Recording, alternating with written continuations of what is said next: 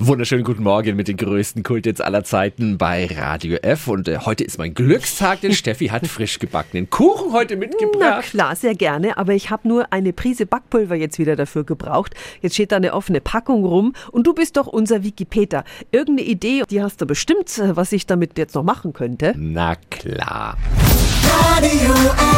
Jetzt Tipps für ganz Franken. Hier ist unser Wiki Peter. Vier Top-Ideen, was Sie neben dem Backen noch alles mit Backpulver anstellen können. Idee 1. Wenn der Käse im Kühlschrank mal müffelt, ich nenne so einen Käse gerne Stinkekäse, dann einfach einen kleinen Teller mit Backpulver dazustellen. Das Natron saugt den Mief einfach auf. Idee 2.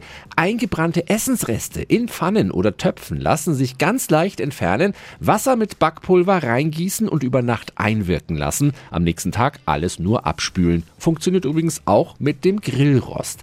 Idee 3. Bei schmutzigen Fliesenfugen im Bad kann Backpulver mehr als normale Reiniger einfach auf die Stelle streuen und mit einer Bürste abschrubben. Schon ist alles sauber. Idee 4. Backpulver wirkt gegen trockene Haut. Gemischt mit ein wenig Zitronensaft lassen sich trockene Hautschuppen abrubbeln und der pH-Wert der Haut neutralisieren. Und gegen raue Hände hilft Backpulver mit ein wenig Olivenöl. Oder aber Steffi, du backst heute einfach nochmal einen Kuchen mit Backpulverresten und dann bringst du den morgen wieder mit. Sehr gerne. Die Infos gibt's auch nochmal auf radiof.de. Tipps für ganz Franken von unserem Wiki Peter. Peter. Täglich neu in Guten Morgen Franken um 10 nach 9. Radio